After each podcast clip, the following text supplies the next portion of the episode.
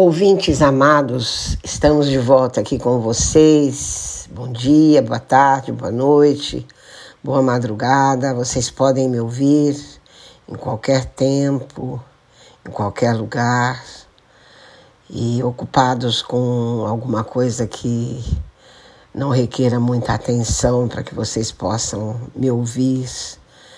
E, e hoje, bem perto do Natal, há 12 dias do Natal, eu quero enviar a todos os meus ouvintes a gratidão por terem me ouvido, por terem escolhido os meus podcasts, sempre muito preocupada em trabalhar a cultura e intercambiar cultura com os meus ouvintes. Eu envio a vocês o meu abraço de Natal, o meu Natal muito particular, longe do Natal de vocês, mas vocês todos muito perto do meu coração. Eu desejo a todos um Natal muito feliz, iluminado pela luz do menino Jesus, que veio nos salvar, veio nos ensinar o perdão e tantos outros bons ensinamentos para que possamos ser melhores como pessoas, sempre. E eu desejo a todos um ano muito próspero, muito promissor, um ano com muita saúde, muito amor e muita prosperidade. Um grande beijo no coração de todos os meus ouvintes. E hoje o projeto vai se voltar para a criança. É quase como um presente de Natal. Vamos falar da criança, um projeto que eu apresentei para congressos de leitura em Cuba e para os, o congresso de leitura na Guatemala. Na Guatemala foi mais próximo agora em 2017. Um projeto em que a, o congresso levava o nome de Para Ler El Siglo XXI e a intenção era discutir de que modo, em várias línguas, os símbolos e as imagens verbais sempre tiveram ampla aceitação entre as crianças. Com os adultos também, mas principalmente com as crianças. Essa intensa fascinação infantil diante dos contos de fada, do mundo de faz de conta, como se neles estivesse selado o imperdível painel da humanidade. Assim sendo, a nossa proposta é passar para vocês hoje um, uma discussão, um, abrindo espaço para refletirmos sobre a ênfase que se deve dar aos símbolos e às imagens ao propor a leitura infantil pois que sabemos que serão pistas para a criança penetrar sem grandes esforços, sem grandes abalos na realidade atual, cada vez mais intensa, cada vez mais imperativa. E assim estaremos preparando a criança psiquicamente para ela, como nos pede o, esse congresso, conhecer as forças do mundo para ponerlas a trabalhar. E para atenuar os impactos cada vez mais graves da vida infantil, eu achei muito justo pensar e tornar concretas essas propostas que oferecem à criança do século XXI as possibilidades de ela merecer cada vez mais o respeito de pais, professores, educadores e principalmente das políticas públicas que, lhe garan que lhes garantam viver as fases indispensáveis à vida infantil. Ou seja, as crianças precisam brincar, as crianças precisam dessas etapas prévias para a aquisição sistemática da linguagem. E aí se incluem os sonhos, a imaginação e os símbolos. Portanto, é preciso dialogar com outros estudiosos sobre a adequação do ensino da leitura para a criança, para esta criança do século XXI. e propicia a ela a oportunidade de desenvolver o gosto e o prazer do texto com base na escolha de bons livros cujos conteúdos contemplem imagens e símbolos, e já que em nossa crença esses valores são universais, espaciais, atemporais, indispensáveis à formação do psiquismo infantil.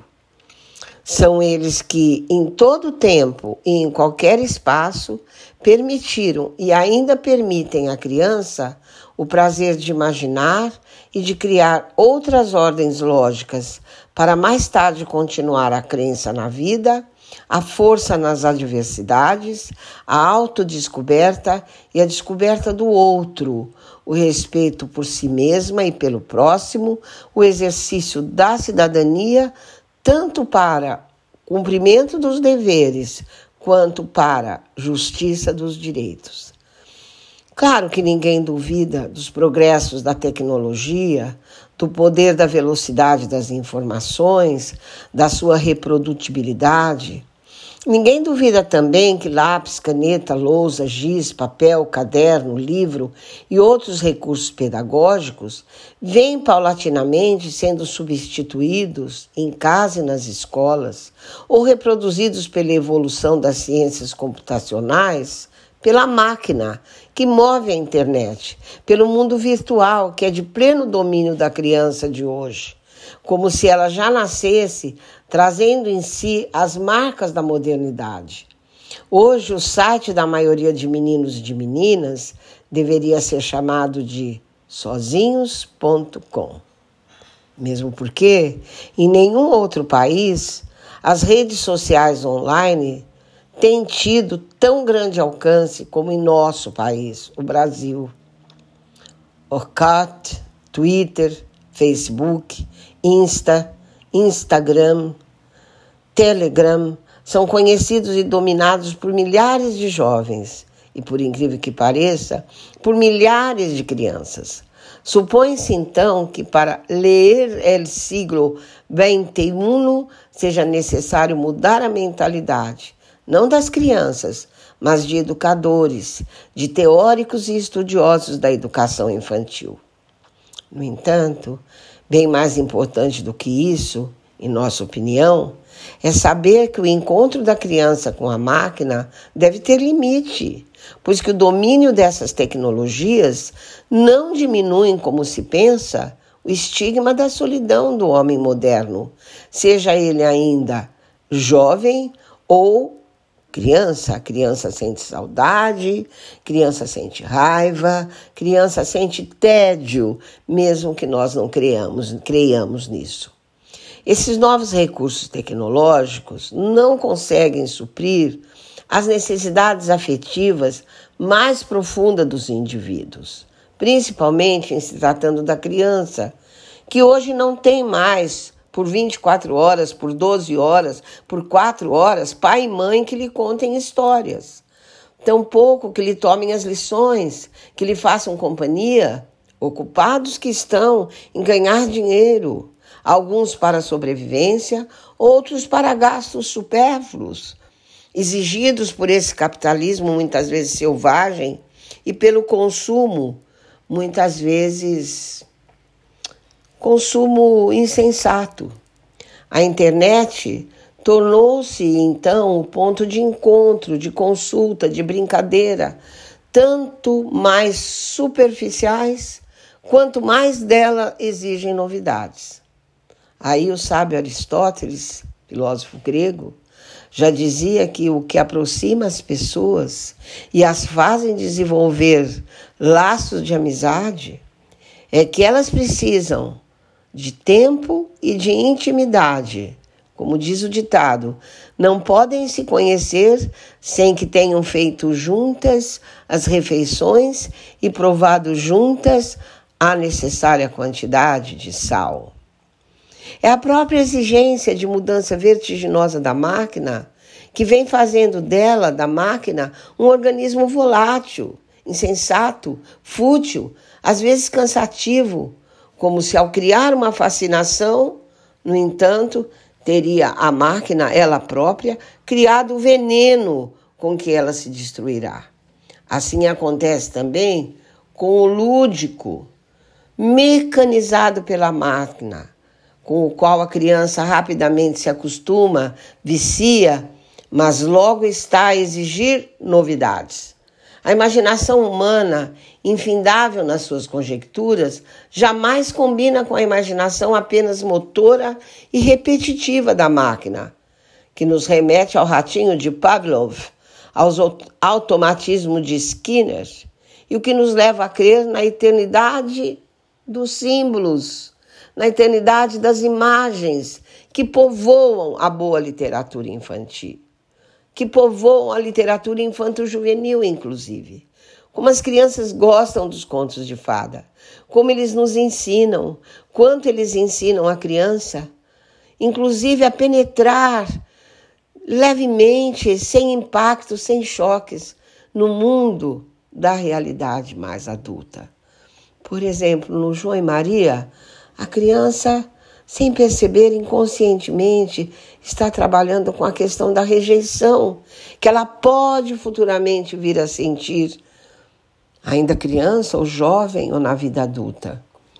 A modernidade é também o tempo das aparências e das imagens visuais. Ninguém jamais fica sem a televisão. Com isso, o livro foi se tornando obsoleto, enquanto o espaço das editoras foi se abrindo para falsos escritores que sabem do despreparo de quem lida com livros, quer para ensinar, quer para aprender, dada a ausência da boa leitura. O único modo de desenvolver o gosto da leitura é o preparo de professores, cujo fazer educativo se preste a esta proposta.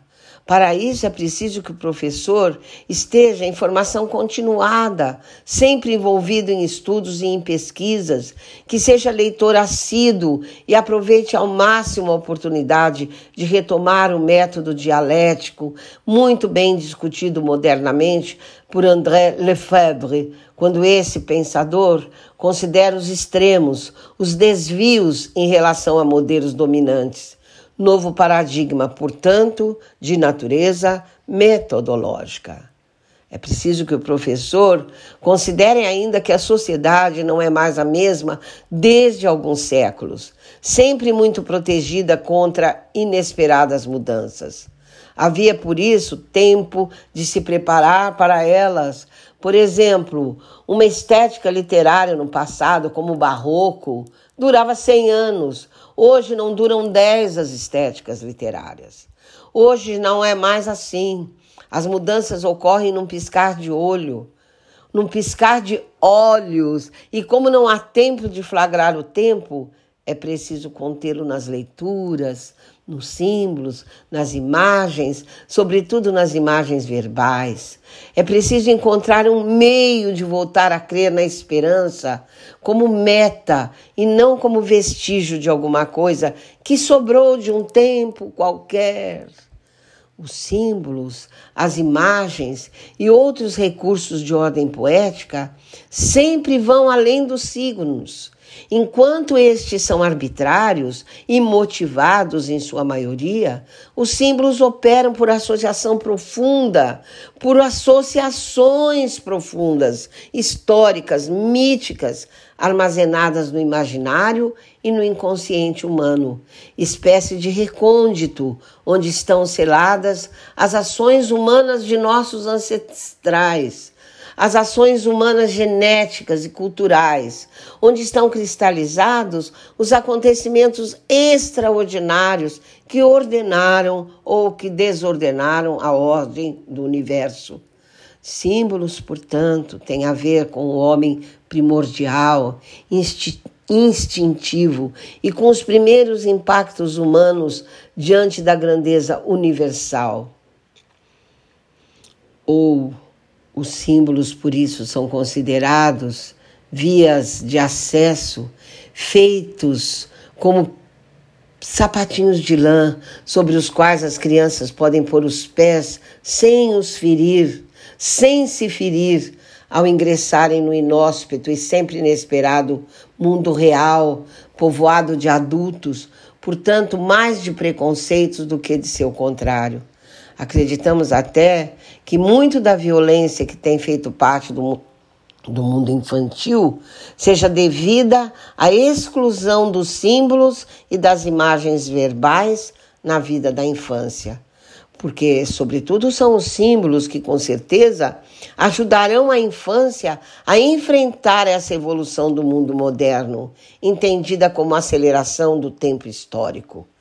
O aparecimento de filosofias do progresso, tais como o marxismo e o positivismo, no final do século XX, encaixam-se no contexto onde o homem acredita ser o senhor do tempo Portanto, o homem acredita que não só pode viver a aceleração da história, como também fazer a história acelerar. No entanto, o ritmo inexorável do tempo do progresso da humanidade, que levaria a sociedade à sua almejada perfeição, dissipou-se nesse século XXI. Propomos então a leitura de um mundo menos racional e racionalista, menos mecanicista, mesmo que tecnológico, menos positivista e pragmatista, a fim de se acreditar de novo que a utopia é a asa benéfica da esperança. Mesmo porque o que detém a vertigem dos novos dias é o retorno simbólico e é ainda a consideração no mundo infantil da noção que a criança tem do tempo, numa perspectiva que, sem dúvida, afasta-se daquela concedida e concebida pela conturbada mentalidade adulta. Por isso, por favor, vamos dar a criança de volta, mesmo que ela trabalhe a máquina, ela sempre será criança, vamos dar a ela de volta. O mundo de faz de conta, os contos de fada, a galinha ruiva, os três porquinhos, a Cinderela, a gata borralheira, a Branca de Neve, o Papai Noel, que vai chegar aí, e eu desejo que ele, esse Papai Noel, ponha muitos presentes nos sapatinhos que os meus ouvintes estão deixando em suas janelas. Feliz Natal! Até breve.